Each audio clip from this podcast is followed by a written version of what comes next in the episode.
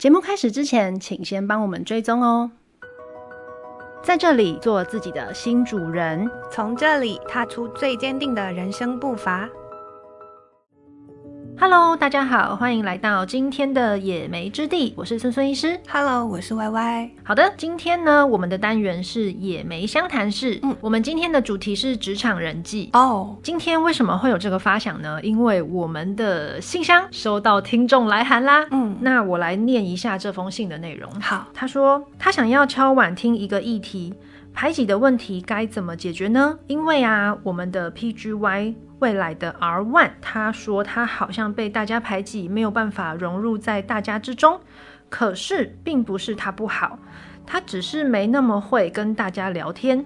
但是会默默的做好每一件事。我是教育训练官，也不太知道要怎么帮他。想听听你们 Podcast 有什么好意见？嗯，好，那呃，我解释一下我们医院里面的分级制度好了，因为这个很明显应该是某个学弟妹啊、学弟妹的来函。届的，嗯、对对对，嗯、呃，就是我们训练是我们从医学院毕业之后，嗯、然后通常毕业的最后一年就是实习，嗯，然后毕业之后就会变住院医师，然后住院医师有分阶段，嗯、呃。呃，会先当不分科的住院医师，也就是 PGY，嗯，然后才会去你要 fix 的科别，嗯、就是你听到的什么外科、内科、妇产科、儿科、急诊科这些，嗯，那个就叫做 R，就是 resident，嗯哼，嗯，所以他是呃实习，也就是 intern，然后再来是 PGY，嗯，再来是 R，嗯，然后 R training 完之后才会变成主治医师，哦，啊，一路这样子过去的过程，嗯，好，所以他现在的意思就是说，呃，有一个刚毕业的不分科的住院医师，嗯嗯，然后他接下来可能要进某某一科里面，嗯，可是他在这个衔接的阶段，他跟那一科里面的人好像处不好，有点被排挤，嗯嗯，那他就问说要怎么办？OK，那所以我们今天讲的是职场人际嘛，嗯哼。嗯，Y Y 有遇过类似状况吗？其实有，大家应该多少都有啦，尤其是以前我有待过大公司，嗯。嗯，真的就是有一些人他在公司里面，你会明显感受到他不这么受欢迎，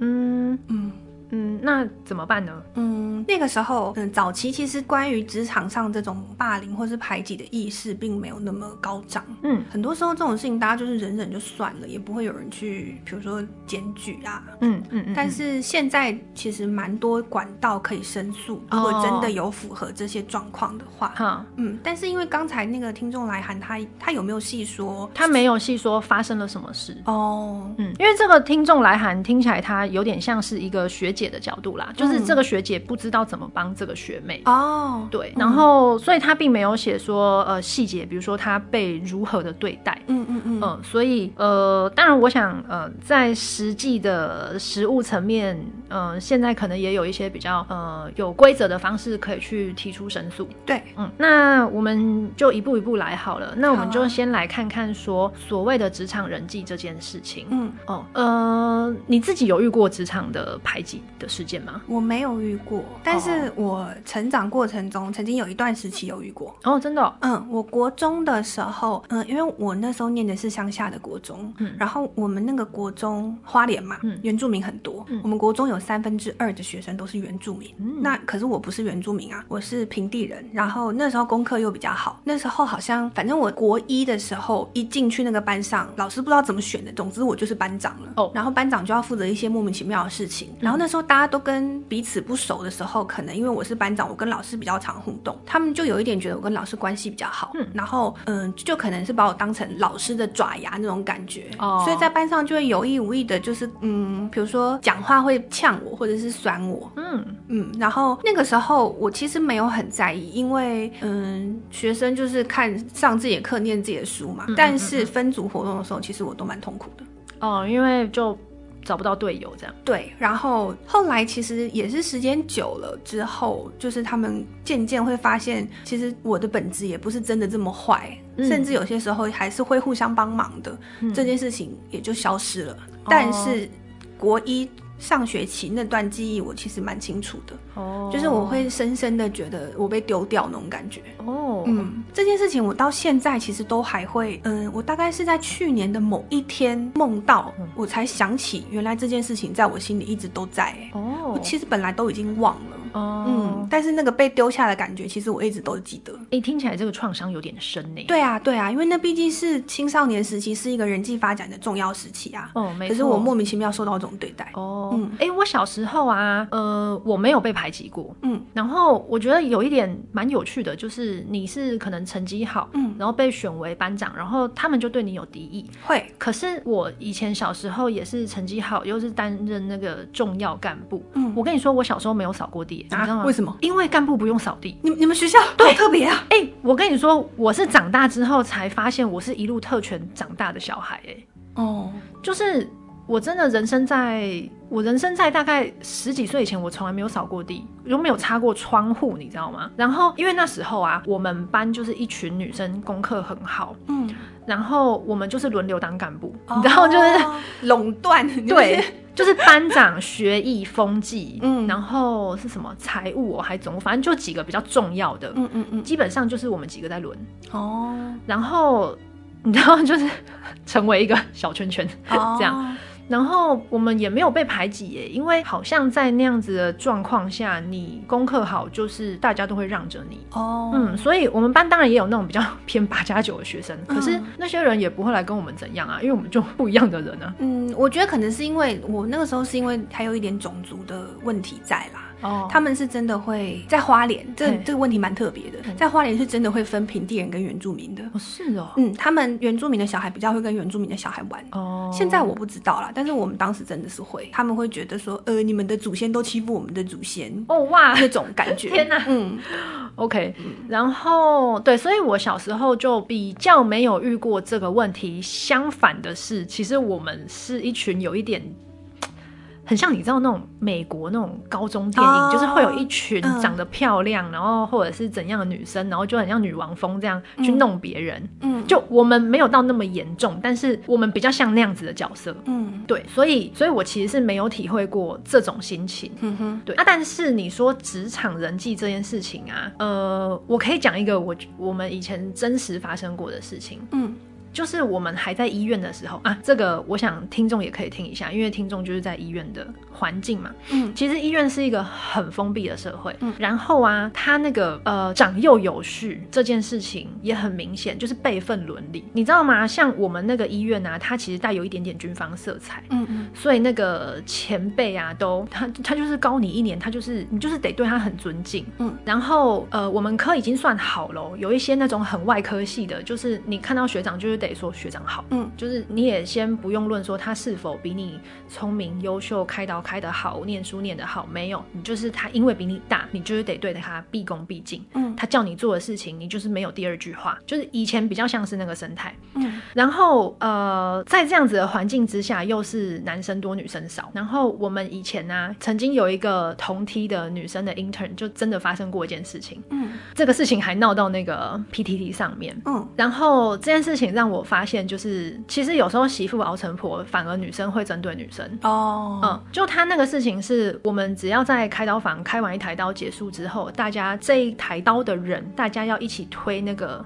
病人的病床到恢复室，嗯、然后我们要呃进恢复室的时候，那个病人会从他原本手术室的床移到恢复室的床上，嗯、那这个过程必须要大家通力合作，把他抬过去。嗯，然后这时候就是一个什么团队合作的展现。然后呢，就有那种比较资深的姐姐，嗯，她不是医生，资深的姐姐，然后她就会说：“哎，你有没有出力呀？”嗯，然后那个那个女生 intern，其实我们都同题的，那女生 intern 不知道为什么就回她说：“我才要问你嘞。”哦。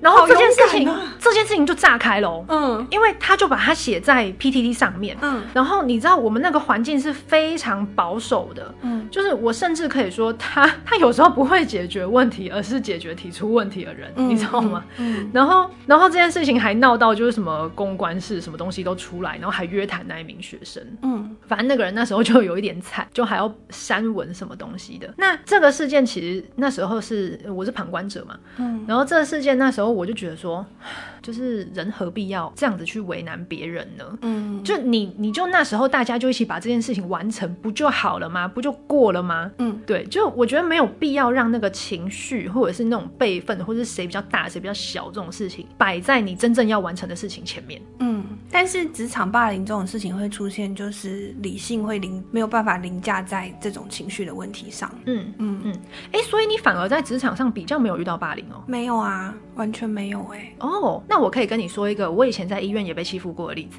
哈，你很难想象，对不对？为什么？就是呃，那时候的事情是，哎，我这里也是算是讲给学妹听。嗯、我觉得很多的年轻女医生可能多多少少、隐隐约约都经历过这种事情。嗯，就是我们以前在刚毕业，然后进入医院的时候啊，因为我们就是很菜、很痒，所以你很多事情是没有经验的，你都要去问别人。嗯，然后你就会发现，同样那个场域里面，那种资深的女生特别喜欢针对年轻的女生。嗯，然后我那时候是呃。呃，因为我们科是训练四年嘛，然后我在训练到好像第二年的时候吧，然后我就遇到一个姐姐，嗯，然后那个人就呃，我们就是同一个 team，然后他的工作就是他要负责去交办一些主任交代下来的事情，嗯，然后他的角色有一点像是医师助理这样子的角色，那我们是住院医师嘛，然后我们就要去刀房啊，去干嘛干嘛干嘛，就是整天很忙碌这样子。然后我记得那时候是呃，我下刀了之后，我要去病房处理病人的事情。就是补病历啊，开 order 啊，干嘛啊，什么之类的。嗯、然后我就去找他说：“哎、欸，某某姐，今天主任有没有交代什么事？”他就不理我。嗯、然后我就说：“嗯。”我就再问了一次。然后他那时候好像回了一个什么，就是很冷的一句话就对了。然后我就觉得：“哎、欸，干嘛？他也没有要跟我讲。”哎，然后他就这样子不理我。然后后来就自己走进办公室就走掉了。嗯嗯嗯。然后我就觉得很奇怪，我当下是觉得很奇怪啊，我这样要怎么完成我的事情？嗯。然后我后来就去找了一个呃学姐，就是比我大一两届的住院医师。嗯。然后我就。问他说：“哎、欸，我遇到这个状况，哎，他这样回我，我要怎么办？”嗯，然后那个学姐就，他就跟我说，他以前跟那个人同 team 的时候，他也遇过这个状况。哦，他习惯这样子对待别人啊，他习惯这样对待年轻的女住院医师。哦，oh. 因为他对男住院医师不会这样。OK，OK，Okay. 所以其实我那时候蛮难过的，因为我那时候就觉得说，天哪，我太无辜了，我就是一下刀，我已经非常努力，我我都没有时间休息，我每一刻就是在想着要怎么完成下一件事情。嗯，然后你这样对待我，然后你觉得我很混，或是很。道，就是呃不知好歹啊，怎么样的？然后我就觉得很无辜啊，嗯，所以我就跟我学姐就 complain 了这一堆事情。然后我学姐就说啊，那她以前也遇过啊，然后她就叫我不要放在心上啊。然后呢，就怎么样怎么样。当然，她有跟我就安慰一下我的心灵，嗯、然后就跟我说啊，你明天吼就去跟她说什么什么什么就好了，就没事了。她只是一个这样的人，嗯。然后我问你，如果如果你去道歉，你会让这件事情比较好过？你会不会去道歉？不会，绝对不会。但是这个事情就会卡关哦，那就卡，我绝对不会道歉。那我跟你说，我的做法相反。嗯，我那时候隔天就去道歉。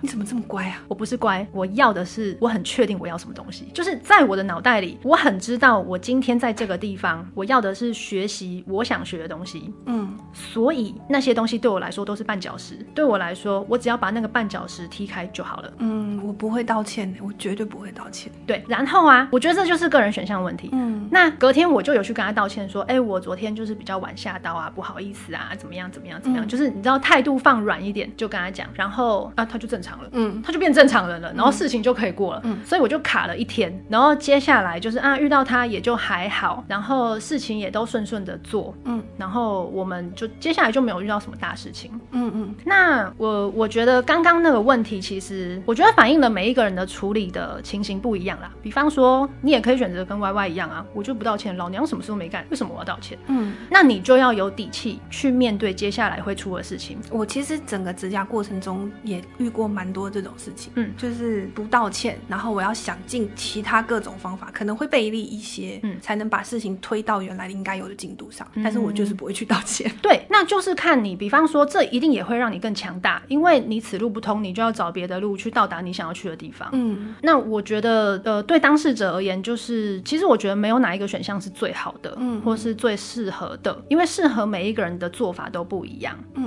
呃，所以我觉得你要想清楚的事情是你最重视的东西是什么。就比方说，对我而言，我只有想要拿到我要拿到的东西，其他的我都可以不管。嗯，就是有可能你会觉得，啊，你你干嘛这样子低声下气啊？然后你干嘛这样迎合他啊，或什么？对我来说，那个 I don't care，所以我可以做这件事情。那但是每一个人心中的价值不一样嘛，嗯、有的人可能就不会选择这么做。那我觉得那个就是每一个人的价值判断。嗯嗯。就是、不过回到这个听众来函呢、啊，嗯、就是嗯，阿万是不是还很年轻啊？对，阿万还很小，嗯，就菜鸟啊，大概是几岁？呃，二二五二六。哦，其实我曾经遇过一个，嗯，算是排挤，但是蛮正面的例子，哎，嗯，就是我大学的时候有一个隔壁寝室的朋友，她呢应该是一个，她是一个北医女毕业的女孩子，然后她可能过去成长环境都非常的顺遂，然后因为功课也好，就是一个优秀的女生。他对人讲话的时候都会有一点颐指气使，他会有一点点高傲，嗯，然后会让人家觉得很强势，然后他的人缘就会有一点点不好，就是嗯，连跟他同寝的人都会有的时候受不了他讲话的那种语气，他隐隐约约也会感受到好像大家没有那么喜欢跟他讲话。可是这个女生，我们到现在，我到现在还有跟他联络，就是他大概在大二那一年吧，他有跟我说，就是他大一的时候感受到大家没有很喜欢他的时候，他那个时候很认真的想一想，他。觉得他自己并不是一个很坏的人，嗯，他可能是有一些事情的做法让大家不理解他，嗯，然后他反省过后，他真的就改了。我们周遭所有人都很感受到他的改变，哦，然后就一直都有联系，到现在还是很好的朋友。哦，嗯，所以我我有的时候会觉得职场霸凌或者是说排挤，当然如果说有涉及到法律的。阶段的话，那可能就是采取另外比较硬性的做法。嗯，但是如果是柔性一点的话，这位听众朋友或者是学姐啦，学姐如果有听到的话，嗯，可能可以先看看他排挤的情况是什么。嗯，如果只是觉得没有办法融入大家的话，那他的心里的感受会是失落吗？或者是觉得被被抛弃、被丢下，或者只是他觉得很丢脸？这个感受可能也要先区分一下，嗯，那针对不同的感受就会有不同的解法嘛，因为你要先去知道自己的感受是什么，你才会知道怎么解决，然后弄清楚自己在意的是什么，嗯。嗯。嗯。刚刚提到的职场人际，就是 Y Y 讲的那一个部分，听起来就比较像是说这个呃发问者或是提问本身，嗯，被排挤的这个人本身，他去反思说他自己。造成了别人什么的不舒服？对，然后看看自己有没有什么可以调整的地方。嗯，不过我觉得，呃，人际啦，就是你来我往嘛，就是一定是自身与他人之间的关系。除了反思自己之外啊，有时候就是你很难去控制别人的思想或是别人的意图到底是什么。嗯，对，所以呃，我会觉得，就是既然在这样子的状况下，或许你可以想想看，说，嗯。职场，你来这个地方，到底你寻求的是什么？就是很多人不是都会问一个问题，说你到底该不该当，你到底该不该跟同事当朋友？嗯，你觉得呢？我我不会想这种问题耶，嗯，因为我觉得能当朋友就当朋友，不能就算了。哦，对啊，只是说职场的环境如果友善的话，真的你工作起来心情会比较愉悦，嗯，也会效率比较好，这有益身心健康。但是这是可遇不可求的。但我有的时候觉得，嗯，因为这这封信没有说明说他被排挤的情况是什么，嗯，但是如果你你只是隐约感受到，比如说，嗯、呃，你跟人家讲话，人家不理你，或者是你没有办法融入大家的话题的时候，我觉得有的时候是你可以主动，这件事情是可以可以。他们如果不是恶意的对待你的话，一切都还有转换的余地。因为有的时候可能人家只是不知道怎么跟你聊，你也不能期待，就是大家很热烈的讨论一个话题的时候，就有人特别去照顾你，去问他说，哎，某某某，你觉得怎么样？嗯，那有的时候你可以主动啊，嗯，也也许大家不像你想的这样子，就是真的要排挤你，只是没有人特别去问。你而已，嗯，那你为什么不能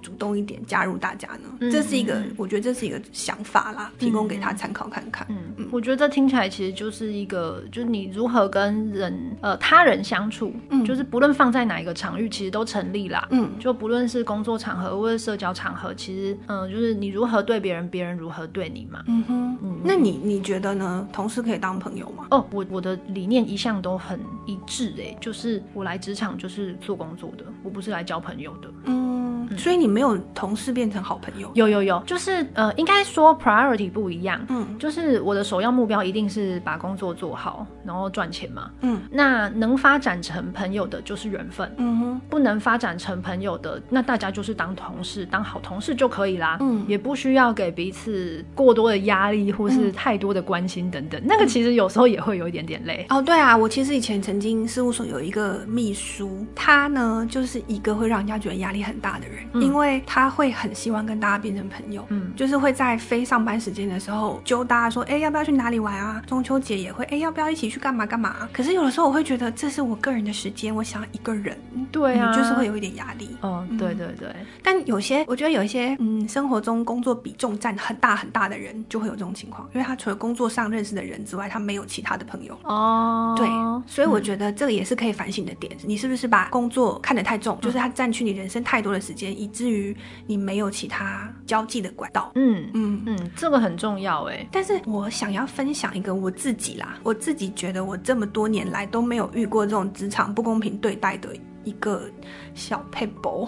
嗯，我一直都是一个很明哲保身的人。嗯、我的意思是说，我绝对不会跟任何人讲。同事的坏话哦，绝不，就是我不会去参与谁谁又碎嘴什么，我只要听到有人在讲，我绝对离那个风暴中心很远。哦。嗯，所以我在职场上，不管是大的职场还是小的职场，我永远都不会是权力的核心，我也不是风暴中心，嗯，我就是一个很安全的第三人这样，嗯，但就一直都过得蛮自在的，嗯嗯。嗯。哎、欸，我自己个人也是哎、欸，因为 你知道，呃，医院里面留言最多的地方就是开刀房，黑的都可以说成白的。然后我我自己个人啦，就是呃，因为你知道开刀上刀很无聊，然后大家就会开始聊天讲屁话，讲。所以韩剧演的都是真的，真的啊。就你你在那个 table 上，你千万不可以乱讲话哦。比如说，呃，你就聊说，哎、欸，昨天孙孙跟 Y Y 出去哪里？哎，被我看到，哇，嗯、那个传出去不知道变什么样子，哎，哇塞，就是类似像这样子。然后像我自己的个性，因为我从来不会去讲别人八卦，因为对我来说，那个就是干我屁事。嗯，就我就做我自己的事情就好，我真的无暇去管别人干嘛。嗯、所以我就是左耳进右耳出就没了。嗯，所以想要兴风作浪的人也不会找我。嗯嗯。然后你如果真的有一个树洞想呐喊啊，你就找我呐喊。你在我旁边。碎嘴碎嘴啊！时间过了，我也忘了。嗯，对，所以我觉得我自己大概就是这样子度过来的啦。所以，呃，有时候可能人际的一些小 trouble，也许是一时的，嗯、但是只要你行得端、坐得正，我想。经过时间的推移，大家会知道你是个怎样的人。对啊，这件事情我也是蛮有感触的。嗯，啊，我想起一个我以前的老板曾经给我的一个忠告。嗯，因为职场人际真的是蛮难的。嗯，他跟我说，做人很难，做事就好。我觉得蛮受用的。我觉得这个很不错。然后我以前刚进医院的时候，也是有前辈提点过。嗯，他说多听多做，少说话。嗯嗯，所以嗯、呃，这大概就是我们想要呃。送给一些学妹们的两句话。嗯哼，嗯，那最后，呃，有没有什么，嗯，可以提醒大家，就是万一遇到什么状况，是你真的必须要站出来求援的？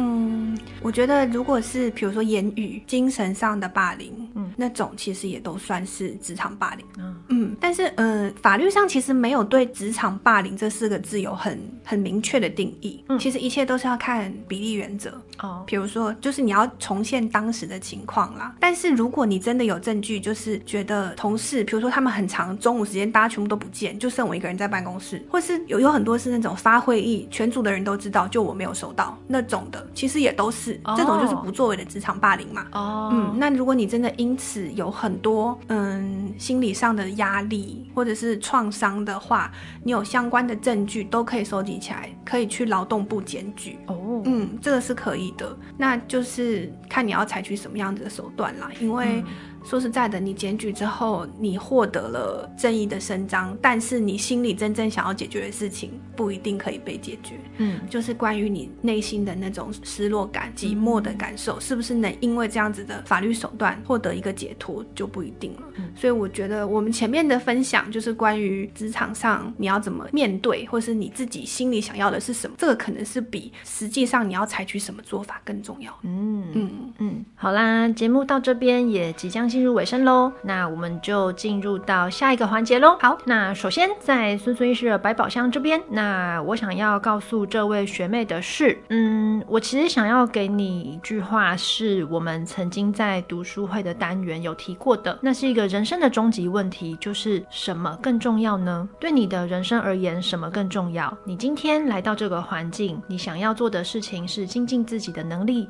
还是有其他的目标呢？自我的充实，或是与他人相处的和谐，当然也都是职场环境中很重要的一个部分。但是你可能要想一下，在你心中这些轻重缓急还有比例，它是长成什么模样呢？我希望你可以做出一个对自己最适当的决定。不论你决定要正面的迎接这些挑战，或者说你绕另外一个弯路，用不同的方法去达到自己的目标，都是可以的哦。希望你做出一个让你最自在的选择。那下一个环节就进入到歪丽丝的梦游仙境喽。好哦，今天的梦游仙境环节呢，因为提到了职场霸凌，我想跟大家分享的是关于职场霸凌事出必有因，但这个因究竟是什么呢？我指的这个因，并不是说一定是因为被霸凌的人做了什么错事，但这个结论是需要被霸凌的人自我的觉察与反省。所以，我希望这位被霸凌的学妹可以有意识地觉察自己的行为。如果你觉得自己的行为都是正直的，都是依据自己的原则的，那在职场霸凌这件事情上，也许你要克服的是孤立、被孤立的感受，或是觉得寂寞孤单的感觉。那我认为这件事情可以朝提升自我价值以及不执着于这个环境这两方面着手。提升自我价值就包括增进自己的专业能力。那不执着的话，也许可以尝试发展这个领域之外的其他交际关系。就我认识的很多成功人士，过去也有相同的职场霸凌经验，但是他们也是利用了这个危机，转变成了转机，现在也是非常成功的商业人士。那如果说你在觉察自己行为的阶段，发现了自己的确有需要改进的地方，那就勇敢的去尝试，主动的去改变。我相信事情一定会跟以前不一样。好的，以上呢就是今天野莓相谈室的内容。嗯，那呃，我相信大家一定都遇过，不论是班上或者是职场上，一定有那种类似独行侠的人物啦。嗯、对啊，其实学妹也不要太纠结于自己，觉得自己啊好像是一个失败者，或者其实独行侠蛮快乐的。对，真的希望学妹也可以活出自己的一片天，找到属于你生命中丰富多彩的那一面哦。嗯，那我们今天的节目。就到此为止啦。好的，以上呢就是今天野莓相谈室各位 Apple Podcast 还有 Spotify 的听众，谢谢你们陪伴我们至今，也欢迎你们留下五星好评、追踪按赞哦。那我们今天的野莓相谈室就先告一段落啦，我们下个礼拜再见，拜拜拜。